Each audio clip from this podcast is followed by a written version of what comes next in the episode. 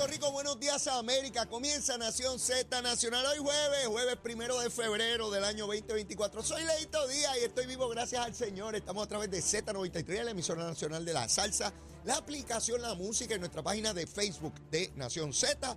Espero que hayan desayunado y los que no estén listos, prestos y deseosos de así hacerlo. Venimos a quemar el cañaveral bien duro. Besitos en el cutis para todos y todas. Mire, contento como siempre, contento de estar vivo. Tenemos que darle gracias a Papito Dios de que estamos aquí, mire, bregando con todas las cosas que hay que resolver, olvídese. Mire, hoy estoy vestido para ir con Víctor Roque y la Gran Manzana a cantar y a bailar. Mire, mire qué combinación de rojito con esta chaqueta que tienen como mil años. Pero dije, ah, ven acá, chaquetita, ven acá.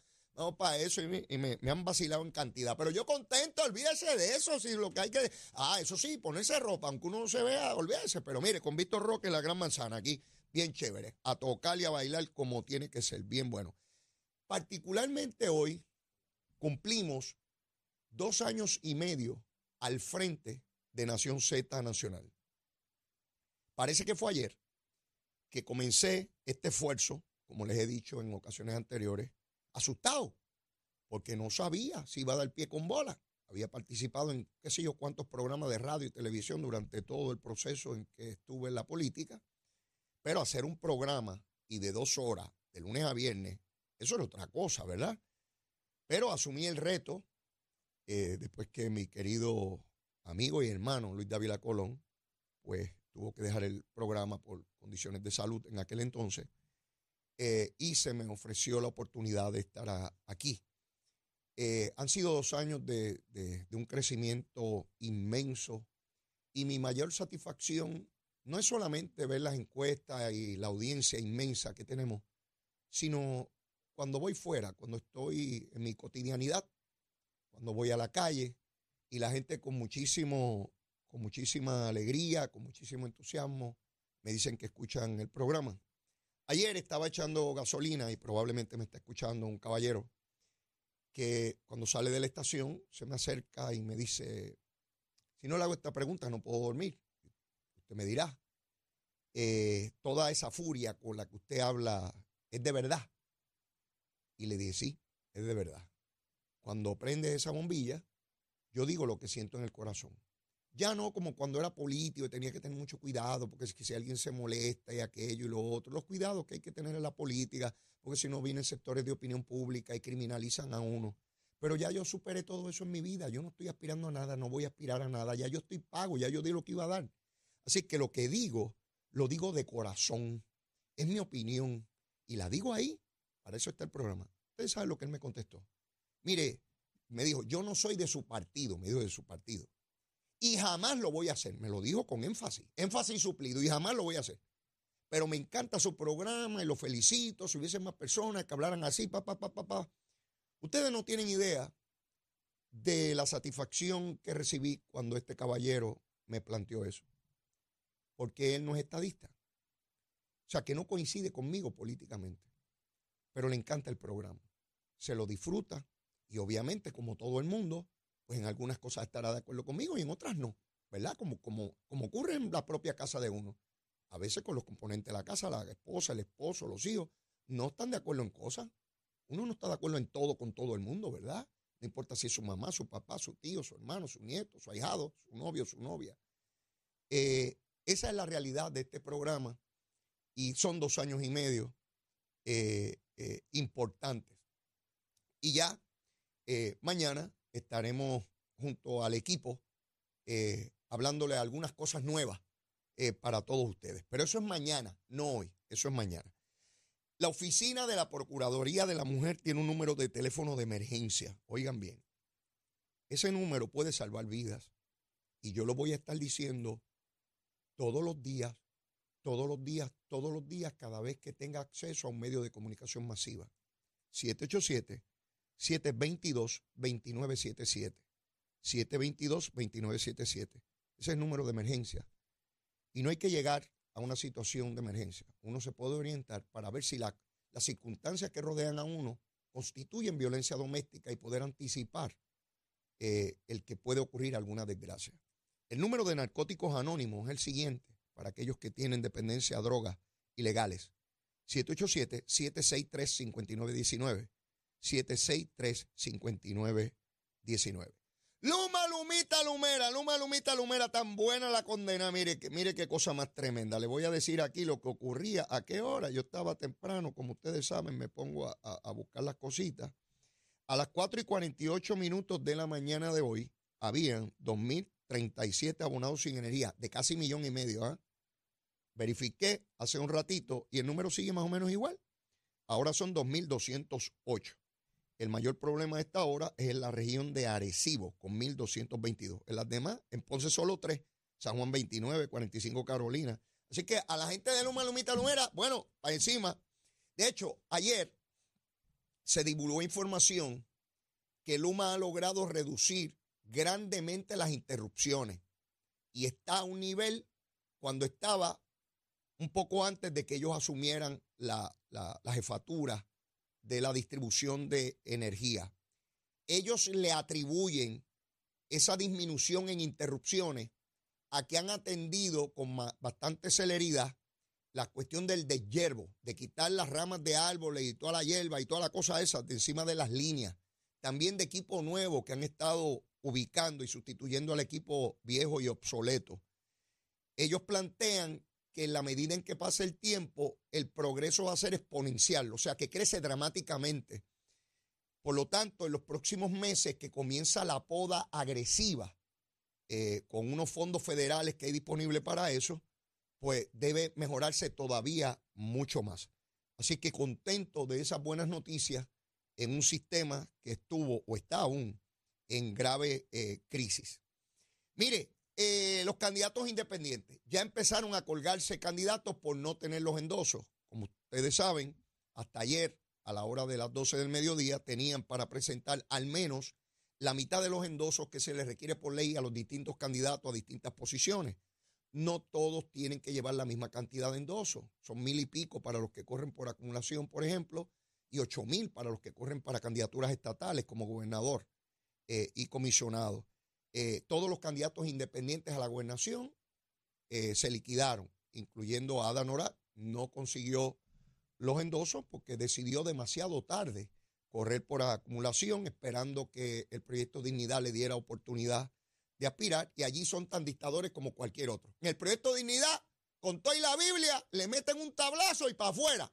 Aquí queremos los que queremos, nombre de Dios. Adiós, seguro. Va a venir cualquier lagarto o lagartija aquí a correr. No, no, no, no, no, no. Esto es, mire, aquí tenemos mucha dignidad.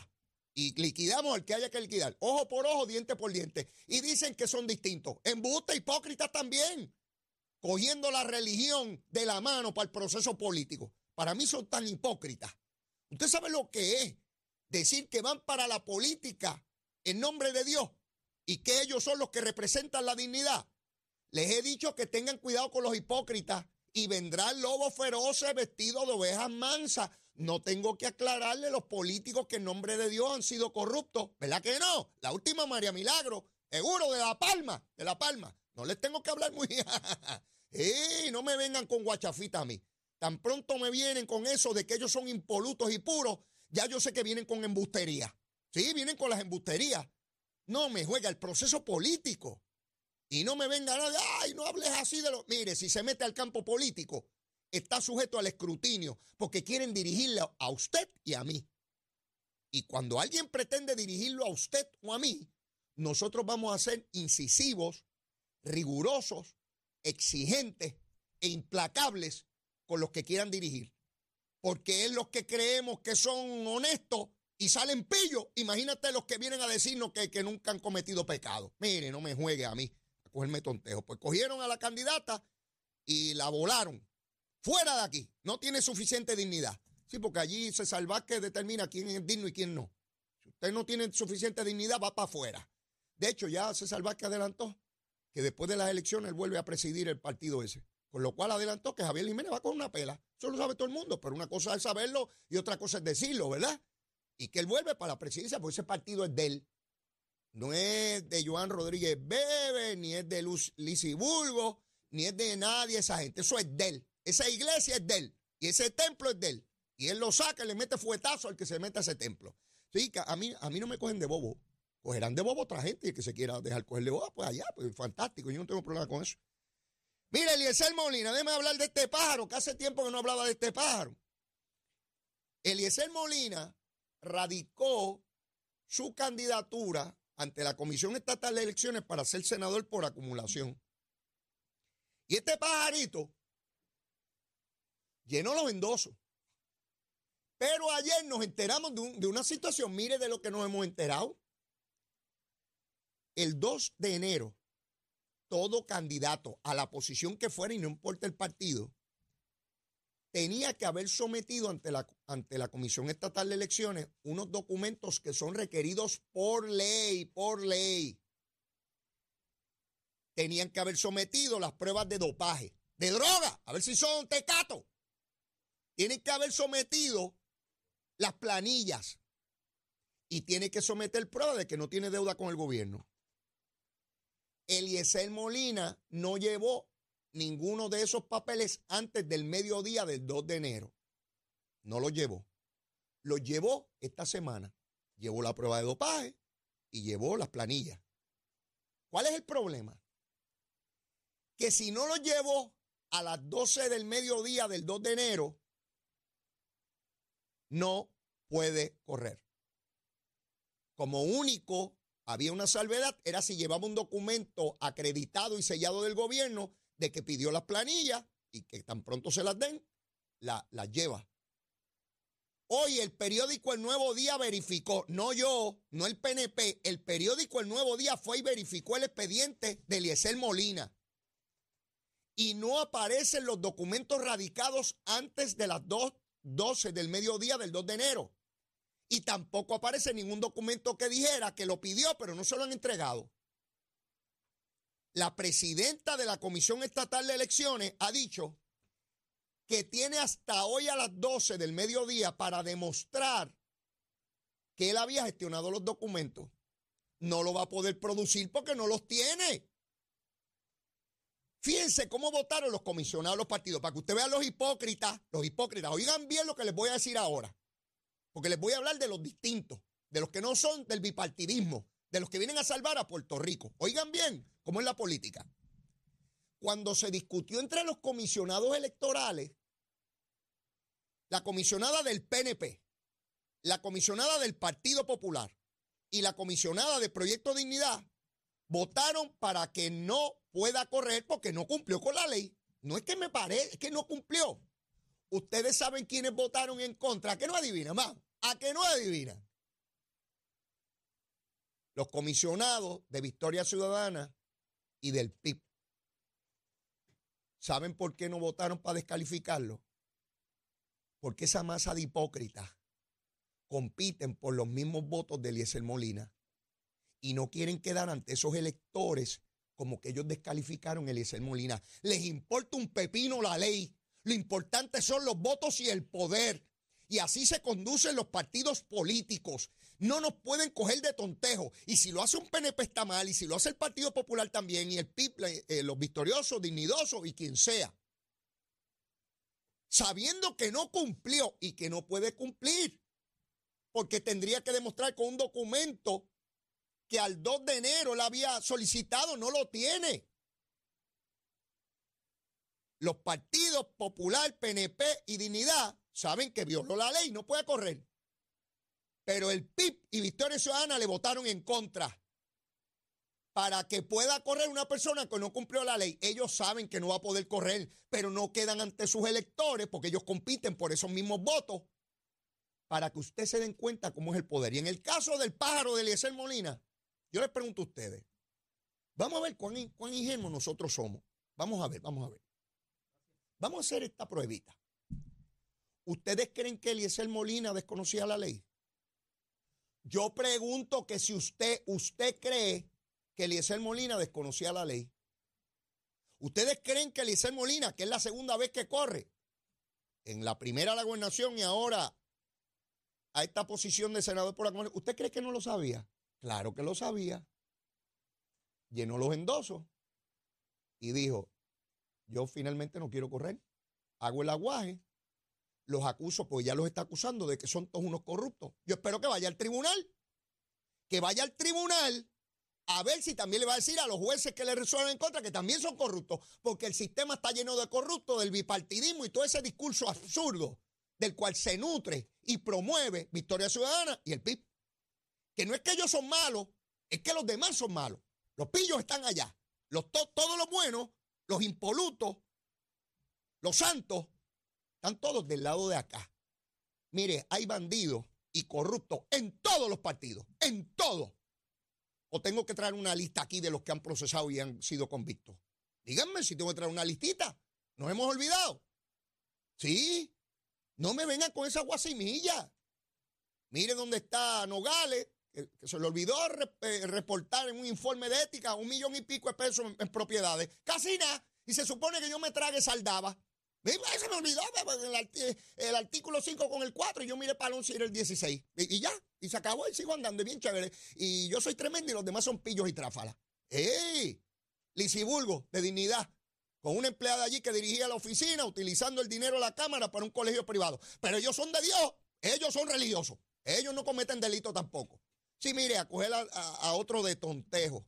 Y yo estoy esperando que lleguen las 12 del mediodía.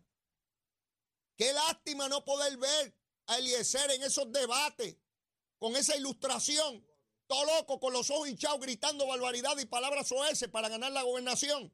Sí, porque aquí algunos sectores lo idolatraban. Sectores de opinión pública y los del PIB y Victoria Ciudadana. Pero como el muchacho le faltan tres tornillos, se viró y empezó a insultarlos a ellos también. Ahora no lo procuran ni lo defienden, pero lo encubren para buscar sus votitos. Porque dicen, él está liquidado como quiera, pero no podemos aparecer como que lo liquidamos nosotros para que los tontejos que votan por él voten por nosotros, porque nosotros somos los de la izquierda y somos los de la patria nueva y somos los que vamos a recuperar todo esto y bien chévere toda la cosa. Mire, a otro perro con ese hueso. ¿Dónde? Aquí, en Z93. Llévatela, chero.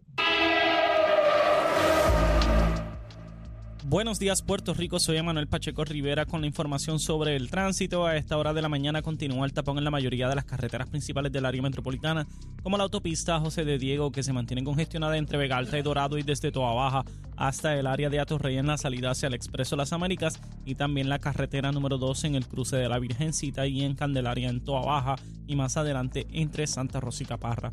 Además, algunos tramos de la PR5, la 167 y la 199 en Bayamón y la avenida La Más Verdes entre la American Military Academy y la avenida Ramírez de Arellano así como la 165 entre Cataño y Guaynabo en la intersección con la PR22.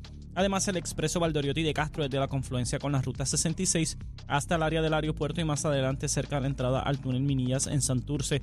Por otra parte, el ramal 8 y la avenida 65 de Infantería en Carolina y el expreso de Trujillo en dirección a Río Piedras, también la 176, 177 y la 199 en Cupey y la autopista Luisa Ferré entre Montiedra y la zona del Centro Médico en Río Piedras y más al sur en Caguas, como la 30 desde la colindancia de Junco Sigurao hasta la intersección con la 52 y la número 1.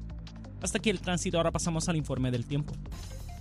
Para hoy jueves primero de febrero, el Servicio Nacional de Meteorología pronostica un día parcialmente nublado y húmedo para todo Puerto Rico, con aguaceros dispersos en la tarde a través de toda la isla. Los vientos se tornan hoy del oeste-noroeste con velocidades de 5 a 10 millas por hora y con algunas ráfagas de hasta 20 millas por hora, mientras que las temperaturas máximas estarán en los medios altos 80 grados para todo Puerto Rico. Hasta aquí el tiempo les informó Emanuel Pacheco Rivera. Yo les espero en mi próxima intervención aquí en Nación Z Nacional, que usted sintoniza a través de la emisora nacional de la salsa Z93.